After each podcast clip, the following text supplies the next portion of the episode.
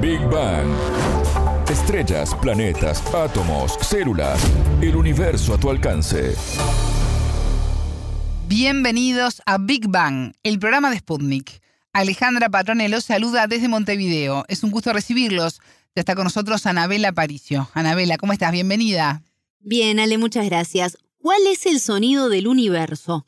Hablamos con Gabriela González, una reconocida física argentina que recibió el título honoris causa en su país y nos cuenta un poco más al respecto. En Big Bang. Temas, preguntas, expertos, para entender el cosmos, para entender la vida, para entender nuestro planeta.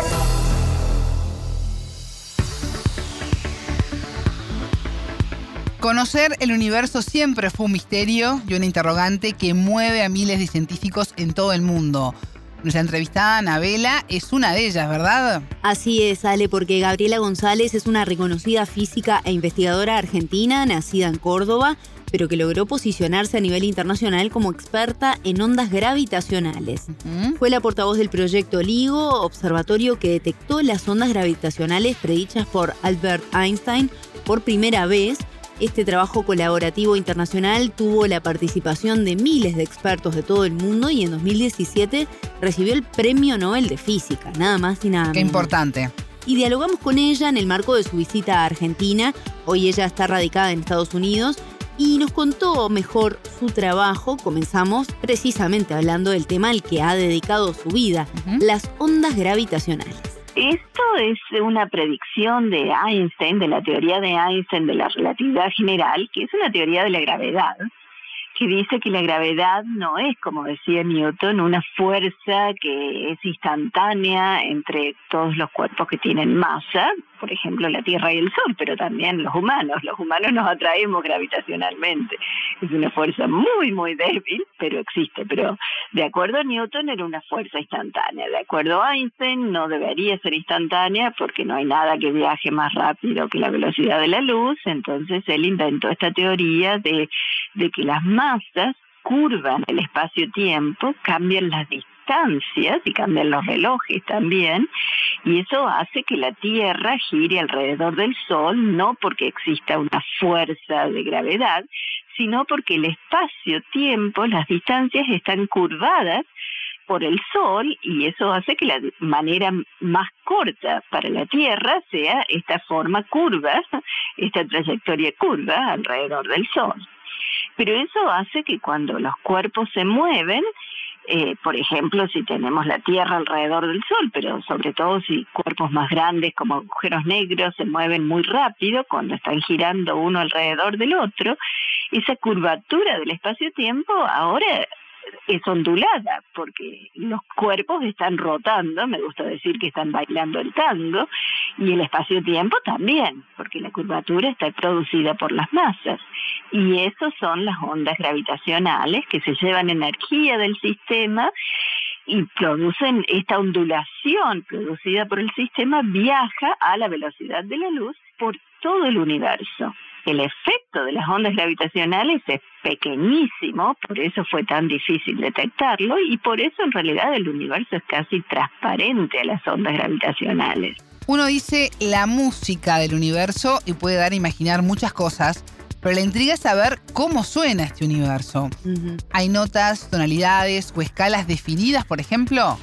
Hay sonidos y González interpretó alguno de ellos las ondas gravitacionales, que son las que a mí me gusta decir que son como la música del universo, es una metáfora que usamos, no son ondas de sonido, pero son una manera nueva y cualitativamente distinta de tener información acerca del universo, acerca de lo que pasa en el universo.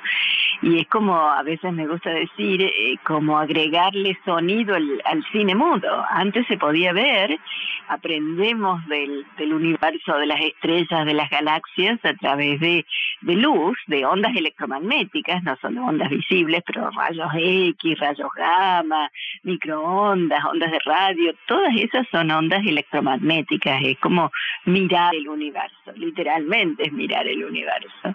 Y con esto tenemos otro sentido, y por eso me gusta decir que es escuchar el universo, escuchar la música del universo.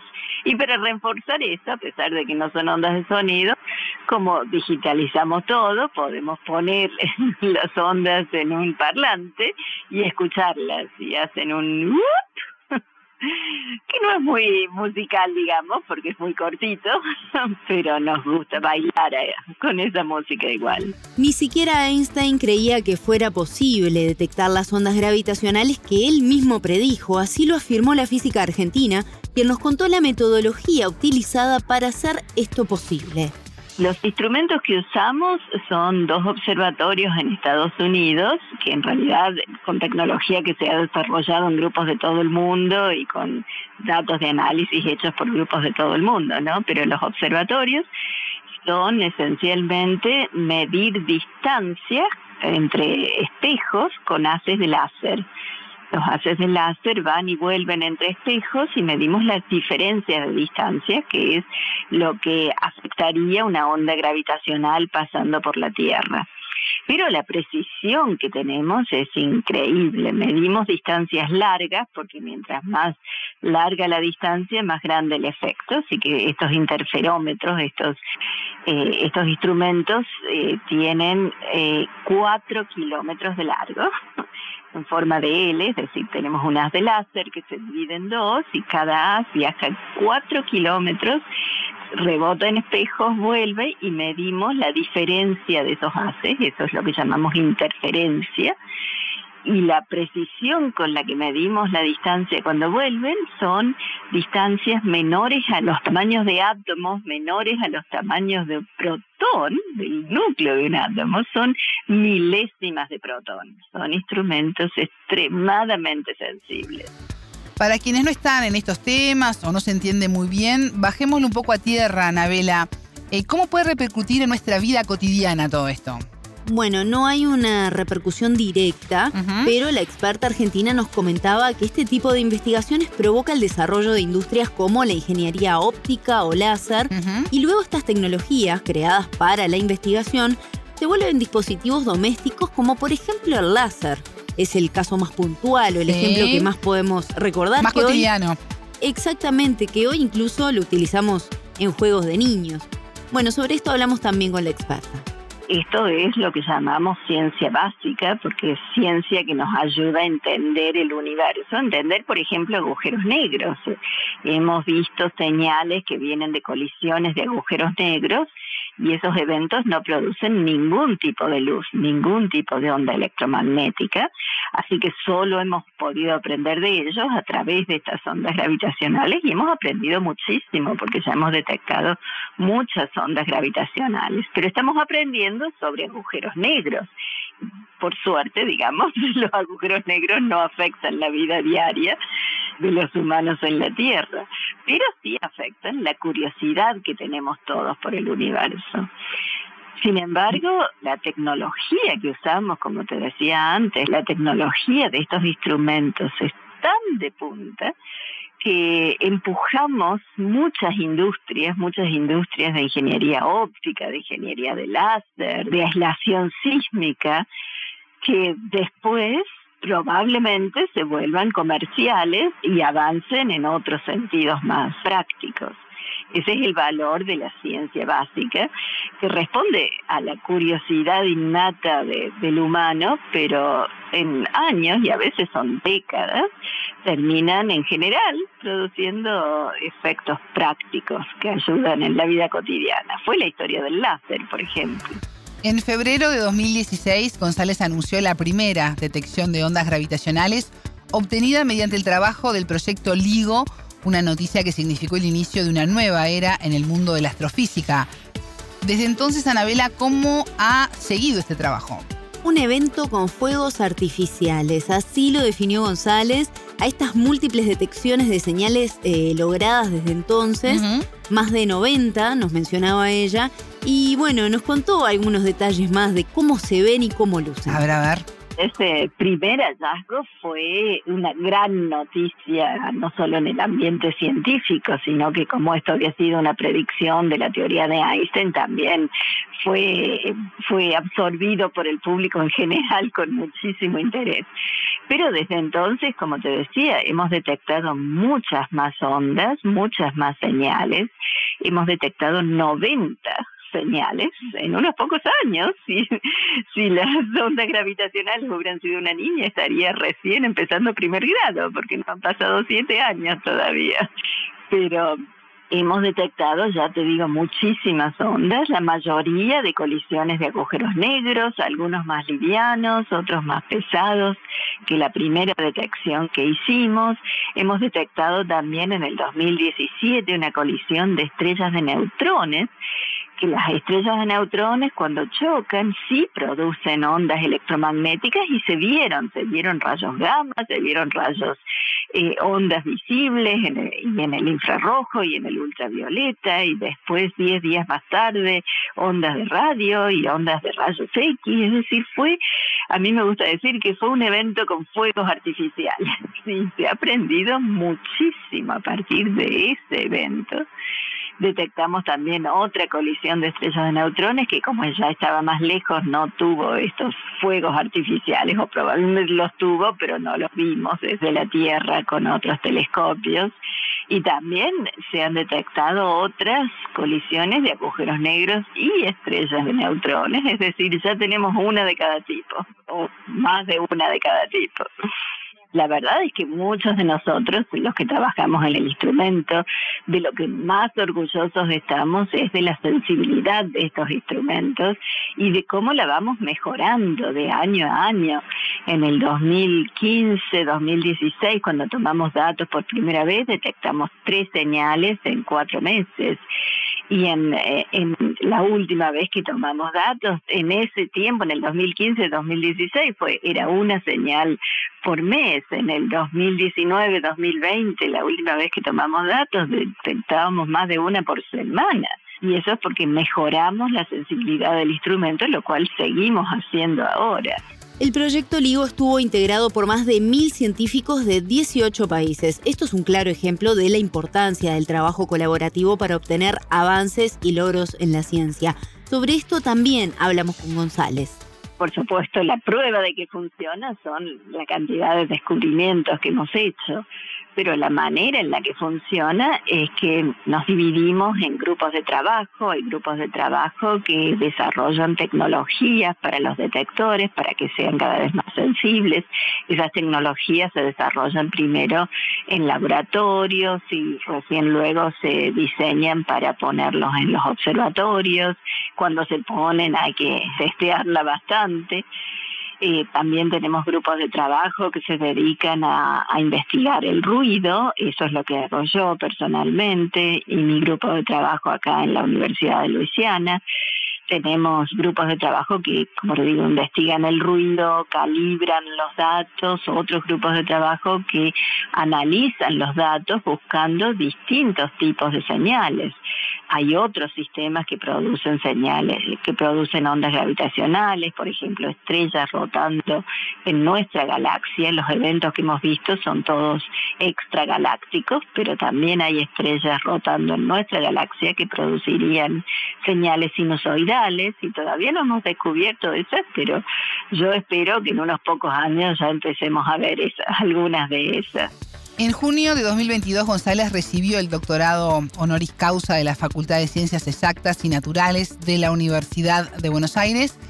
¿Cómo fue para ella obtener este reconocimiento a esta altura de su carrera? Porque además eh, son reconocimientos que por lo general están lejos de las mujeres, ¿no? Esto está empezando a cambiar, pero por algo también les llega a, esta edad de ella.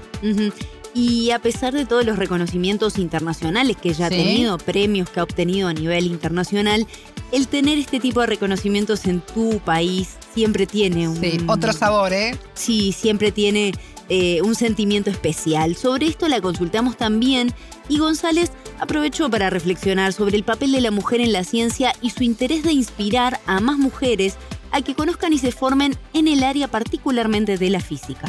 fue un gran honor, la verdad, es que la, la UBA es reconocida como una de las mejores universidades de Latinoamérica es la universidad más grande, la universidad pública de todas más grande de Argentina y recibir el doctorado honoris causa de, ellos, que en realidad ya se había aprobado en el 2020, me habían anunciado, pero recién por COVID, recién ahora pude venir a recibirlo. Y fue hermosísimo recibirlo en persona, de colegas que respeto yo, que admiro yo muchísimo por suerte yo no sufrí ninguna discriminación muy explícita.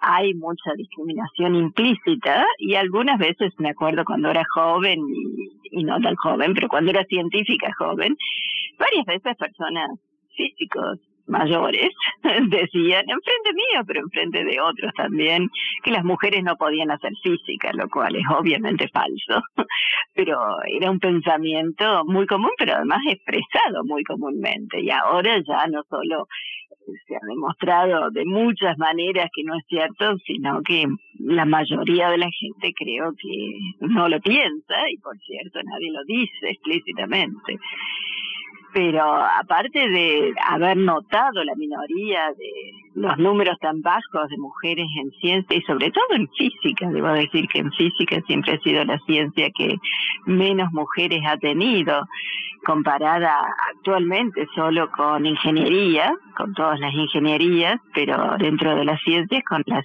ciencias de la computación. En casi todas las otras ciencias ahora hay mucho más mujeres que en física. Y también me dijeron en la ceremonia que había sido la primera doctora honoris causa de la UBA mujer, la primera física mujer, y eso también me emocionó mucho porque yo trabajo, trato de, inspirar a mujeres en física y de trabajar para que haya más mujeres en física.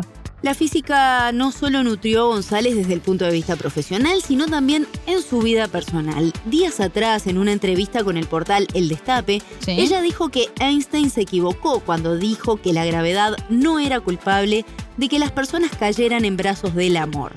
¿Ah? Nos quedamos con la duda. Y le preguntamos cuál es el trasfondo de esta frase. Ay, sí, queremos escucharlo ya.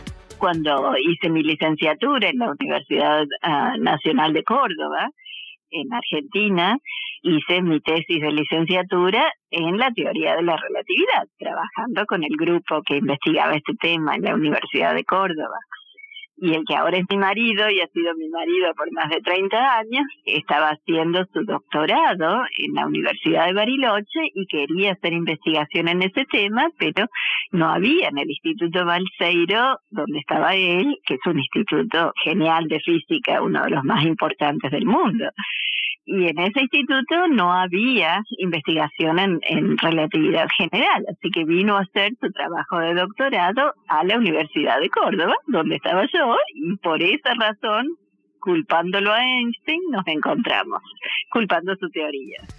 Bueno, ahora como sigue su trabajo, luego de ver tantos logros obtenidos, parece ser difícil tener nuevos desafíos, ¿no? ¿Cómo se logra eso?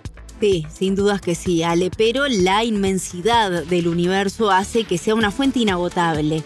Y bueno, mejorar las técnicas de investigación es una de sus misiones actuales especialmente desde el 2016 hemos estado tomando datos con otro detector en Europa que eh, está manejado por una colaboración eh, científica europea, la colaboración de Virgo, así que somos dos colaboraciones.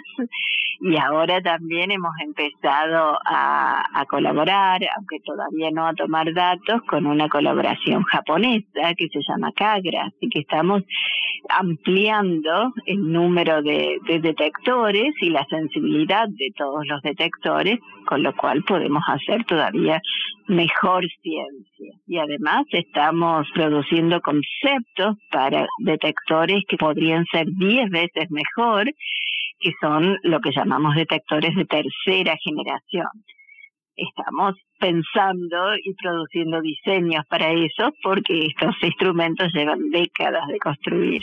Escuchábamos a Gabriela González, reconocida física argentina, con quien hablamos de ondas gravitacionales y del sonido del universo.